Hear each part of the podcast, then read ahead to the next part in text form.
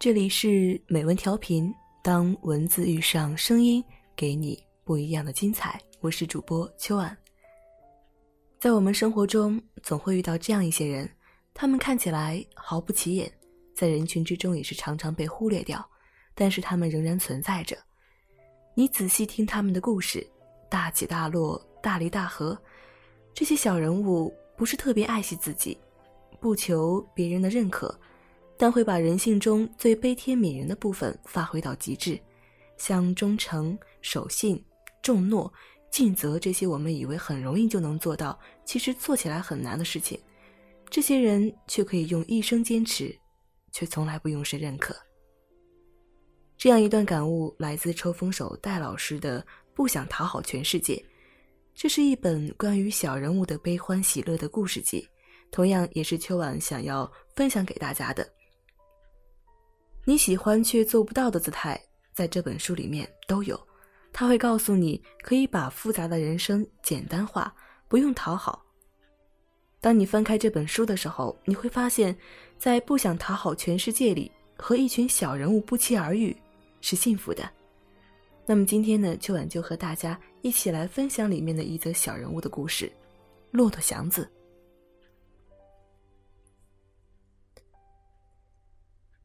北京的哥大多都藏有一手绝活，晚报原来专门做过一期节目，讲述北京出租车司机的故事，里面提到一位董师傅，他等活的时候就用自己的出租车练倒立，双臂撑着车门，两腿笔直悬空，能坚持一分多钟，不管风霜雨雪，天天都练。五十多岁的人了，一身腱子肉，参加健美比赛还得了第二名。媒体报道的只是冰山一角，偌大的北京城，多少藏龙卧虎之辈全猫在东风雪铁龙里了。光是我亲眼见识的，就有那么几位。有个司机姓谢，经常在我们学校门口等活。我拦他的车去大悦城，上车没多会儿就聊开了，谈天说地，风趣幽默。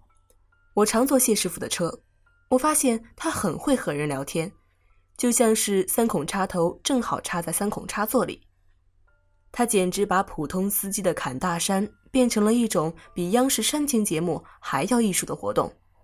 在我无数次香烟的贿赂下，他终于吐露了如何与人交谈的诀窍。你要明白，你对话的那个人究竟属于什么？谢师傅低声说道，他的嗓音华丽，如同童自荣老师配音的佐罗。就像是你要卖梳子，绝对不会卖给一个秃子。女乘客一定要先观察，如果是闺蜜之间或者男女朋友，不要插嘴，他们自己会制造话题。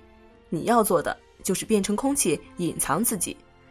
假如是单身女乘客，一旦她掏出手机来，你就要立刻闭嘴，因为她的动作表明在抗拒对话，不要强求。至于男性，那就好办多了。谢师傅笑了，像是西点师把一个巨大的蛋糕摆在食客面前，带着职业般的自豪。政治和经济，这是男人的核心。抛开这两个话题，还可以有针对性的说说。白领 IT 男上了车，那就狂骂公司老总，说他们没人性，不知道体谅员工，再拐弯抹角的夸夸老罗，说只有有情怀的公司才值得人们奉献。谢师傅声音一顿，把头扭向我，对我说道：“至于你们年轻人嘛，那简直就可以说是天生的听众，骂领导、骂制度、骂学校、骂企业，什么都骂。你们呐，都是真朋克。服，真服。一张嘴，上下俩嘴皮，磕巴一下就能出音儿，这谁都会的。偏偏只有谢师傅把说话的本事真正琢磨透了。”但说到底，本事都是拿日子磨出来的。从早年间的黄面包，再到夏利，又从夏利折腾到雪铁龙，谢师傅已经四十有八，两边头发都白了。他说自己在这座城市里见过很多人，好的坏的都有，什么心思的都体验过，有上车就骂的，有上车就哭的，有求谢师傅往河边拉想自杀的，都是活着呢。谢师傅感叹道。有一次，他和我讲起他自己的日子，每天起大早等活拉人，中午就在司机之家吃饭。那是一个专门针对的哥的饭店，虽然没什么好东西，但是十二块钱连菜带饭，管饱。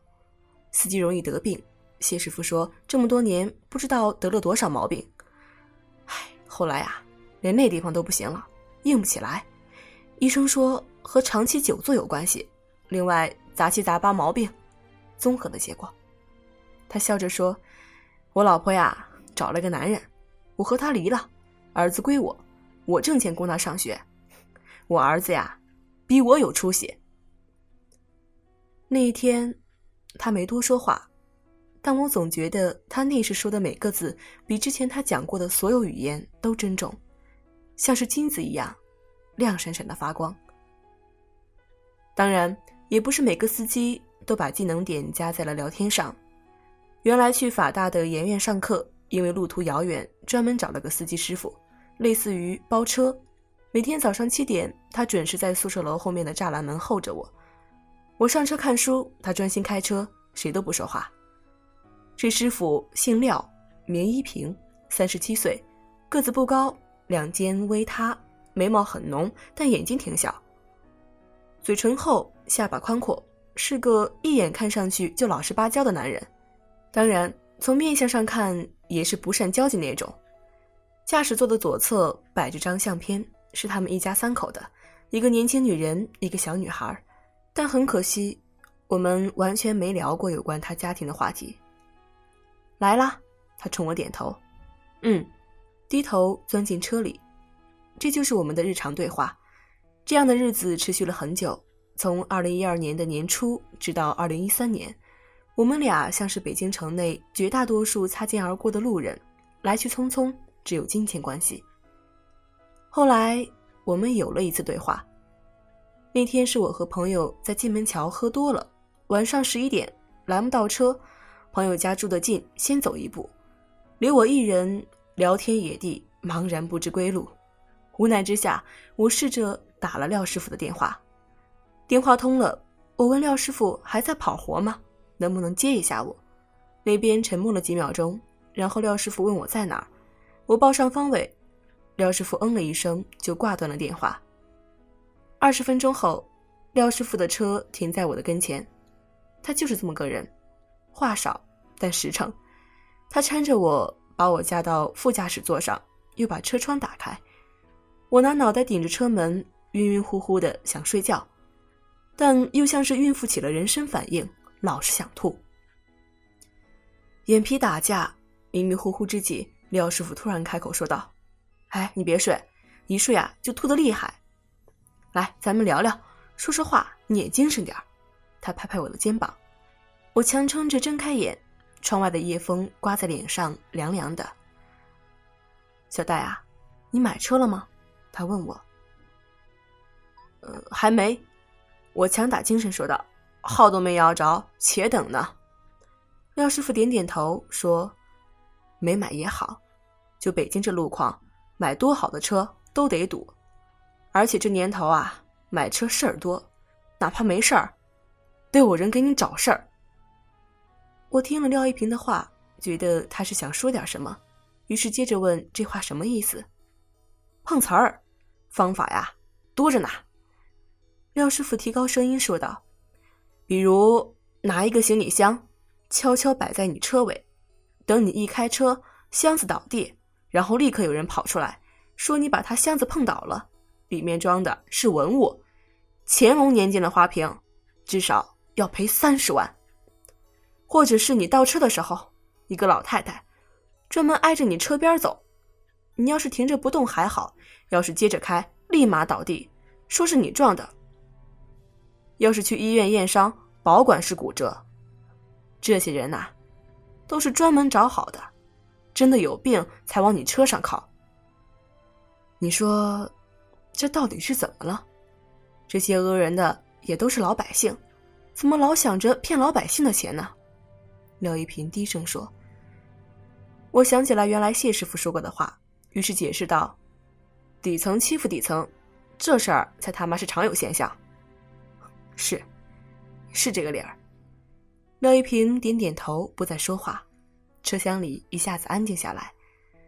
北京的夜晚，十一点的街道依然霓虹闪烁，那些敞开着门的店铺，喝得头昏脑胀的食客，穿着暴露的姑娘，忽闪着警灯的警车，像是蚂蚁一样涌向四面八方的人们。所有的一切都随着我和廖一平所在的出租车呼啸而过。四月份的时候，我拉了个人，廖一平突然开口说道：“远远的车灯照在他的脸上，五光十色。当时啊，那人出车祸了，躺地上，肇事车跑了，他老婆招手让我拉，说实话，我不想拉，身上啊都是血，再加上我怕麻烦，你知道的。”廖一平有些烦闷的吐出一口气。问我有没有烟，我给他点上一支。后来呢？我问。到了医院，扯皮，说是我撞的。到头来，为了避免麻烦，还是赔钱，息事宁人，要不然连活都落不了。廖一平拿手指轻轻抓按着自己的太阳穴，烟灰轻轻落下，染白了他的头发。廖一平轻声骂道：“他的声音很轻，可是我依然能听出来隐藏在语言之下的恼怒和愤恨。你说这他妈叫什么事儿？”我静静靠在车椅上，看着廖师傅，原本浓密的眉毛，此时像是墨团一样拧在一起，双眉之间现出川字形，两颊因为情绪都染上了一层如同醉酒的红色。我老婆呀，说我是个大傻逼。我觉得自己也是，他说。车缓缓停下，红灯。廖师傅握着方向盘，低声说：“想杀人。”当时我的感觉啊，就是想杀人。妈了个逼，看谁不顺眼就撞死呀！那一阵儿，我老想着这个，天天心里跟烧了一团火似的。五月十七号，我还记得日子，往劲松派出所走的那条道。一个傻逼骑摩托车逆行，直接冲着我来了。当时我就握着这方向盘，脚挨着油门我真的想撞死他了，真的。廖一平深吸一口烟：“你妈了个逼的，怎么都是你们这些杂种违反交通规则呀？怎么总是你们欺负别人呢？我感觉整辆车都发烫了，马达嗡嗡的响，踩撞死呀！”我看着廖一平。滚烫的烟气弥漫在车厢里，带着杀意。红灯灭，绿灯行，出租车又缓缓开了起来。我给了自己一巴掌，特狠的那种，把自己嘴巴都抽出血了。廖师傅眯着眼睛说：“他把烟头扔出窗户外，指着放在驾驶座左边的照片说：‘我想了一下，他们。’”那脚油门还是没踩下去。出租车靠路边停了下来，再往前路不好开，我说我自己走过去得了。混在体内的酒精都随着汗流了出来。廖师傅说的平淡，我却听得惊心动魄。他把车厢灯打开，埋着头给我找零钱。你说这年头做个好人怎么就这么难呢？他问我。我不知道该怎么回答他。别做好人呐，好人啊，都活不长。廖一平低着头说：“我推开车门，缓缓往学校走，觉得心里憋闷的厉害。我的身后，廖一平开着车慢慢的退去，像是要把自己隐藏在黑暗里。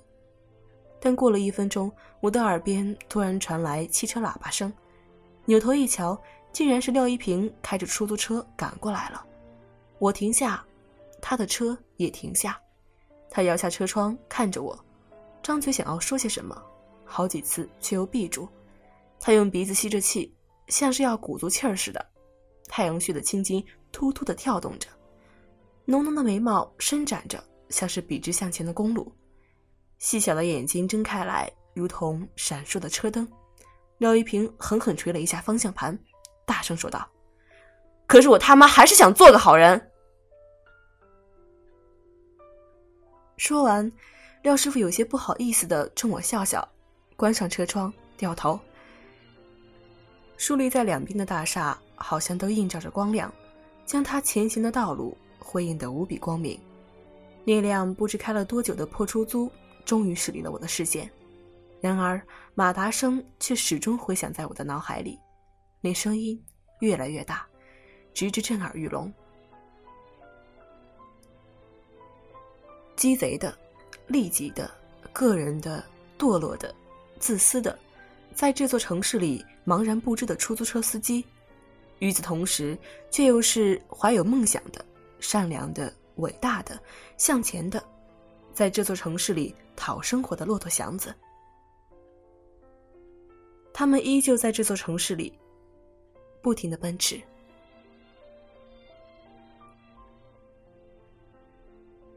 这里是美文调频，我是主播秋晚，感谢您收听，我们下期见。